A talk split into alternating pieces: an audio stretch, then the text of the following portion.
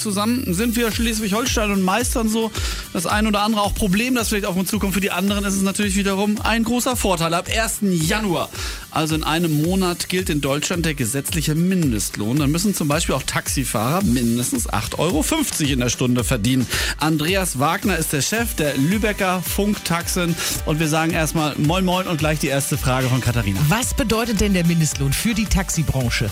Ja, wir haben bisher so die Tendenz beobachtet, dass in der letzten Zeit ähm, einige Mehrwagenunternehmer sozusagen abgespeckt sind, dass sie also von beispielsweise drei Fahrzeugen auf eins reduziert haben und der Unternehmer dann plötzlich nur noch selber fährt. Und ich nehme an, dass es im Zusammenhang damit äh, damit steht, dass eben befürchtet wird, dass die Zahlung des Mindestlohnes an die Fahrer nicht so einfach möglich sein wird. Mhm. Okay, ist das denn nur gut oder schlecht für die Branche? Hungerlöhne sind ja auch keine Lösung. Ich denke mal, das hängt immer von der Sicht des Betrachters ab. Aus Sicht eines Angestellten ist es sicherlich eine gute Sache, weil es dann eben irgendwann keine prekären Beschäftigungsverhältnisse mehr gibt.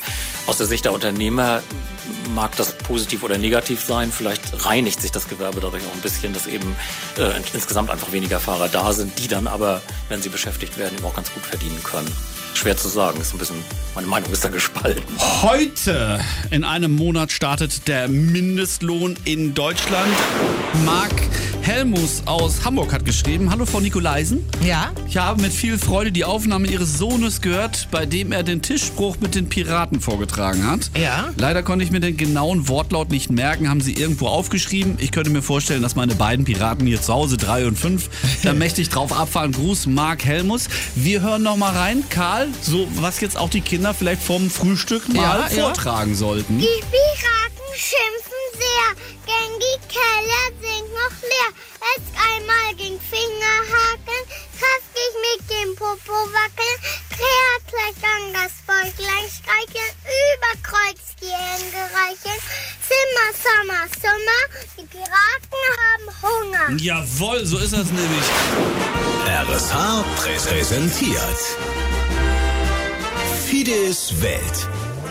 Jeden Tag schnacken wir mit unserem Freund und Kultlandwirt ja. Fide Palos Sorgwold über so die wichtigen Dinge des Tages. Heute geht es um den Tabellenletzten der Fußball-Bundesliga. Und nein, das ist mal nicht der HSV, nein, das ist Borussia Dortmund. Fide, was ist denn da los mit den Spielern? Mann, die müssen mal ein bisschen wach werden. Einer muss das Sagen haben und das Klobby und nichts anderes. Da ist beim Fußballspielen, wenn die Jungs nicht zuhören wollen, was der Trainer sagt, dann ist da irgendwas verkehrt. Und so sehe das Problem sehe ich momentan so. Ha, Mensch, oh, ich reg mich schon wieder auf. Nicht aufregen, Peter. Nein. Aber was würdest du denn machen? Ich würde nach Leistung bezahlen. Aha. Wenn die da in der Nase rumpobeln, hier meine in der Nase rum, rumzupobeln auf dem Spielfeld, dann gibt es keine Kohle. Fertig. Das ist ganz einfach. Carsten Köthe hilft helfen. Erstmal Schön, dass du wieder da bist, Carsten, und ja. wieder voll die Kraft hast, dich da reinzuknien, wofür wir dich schon seit Jahren bewundern. Es geht wieder los. Carsten Köthe hilft helfen. Und alle sagen der Kleine zu dir, jetzt geht's mal wirklich um die ganz Kleinen, die wirklich klein sind. Und wer jemals auf einer Frühchenstation oh. gewesen ist, der wird das sein Leben lang nicht vergessen. Oh. Zum Teil, ich weiß nicht, 400 Gramm diese kleinen Würmer da. Mhm. Und dann sind da so viele liebevolle Schwestern und Ärzte und Helferinnen und Helfer. Und dann werden diese Kleinen auch groß gemacht fürs Leben. Aber dafür braucht man technische Unterstützung und genau dafür sammeln wir in diesem Jahr. Wir sammeln für ein intensiv Wärmebett für diese okay. Kleinen. Und wenn dann am Ende noch Geld übrig ist, dann wollen wir noch so einen Elternbereich schaffen, so für die ersten okay. Momente nach Monaten der Angst und mhm. nach Monaten des Hoffens. Und es läuft ja schon wieder an, bevor die Aktion überhaupt offiziell bekannt gegeben wird. Hast du schon ein Konto und hast schon Geld drauf? Das ist ja auch unglaublich. Wahnsinn, das gab es glaube ich wirklich noch nie, dass wir mit so viel Geld schon gestartet sind. Ne? Ein dickes Dankeschön zum Beispiel an die Freunde von der Volksbank, Raiffeisenbank im Kreis Rendsburg. Die haben gesagt, von uns kommt das Konto und wir packen auch gleich mal 1000 Euro drauf als Startkapital. Und das äh, ist die ganzen Tage jetzt schon so weitergegangen. Ich freue mich wie Bolle. Soll sie aber auch nicht vom Spenden abhalten jetzt. Ja. Kann immer noch mehr werden. Zusammen sind wir Schleswig-Holstein. Es geht wieder los. Carsten Köthe hilft helfen. Heute der Fall von der kleinen Zoe.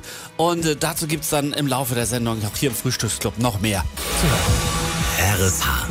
Carsten Köthe hilft helfen. Spendenkonto und alle Infos finden Sie unter rsh.de.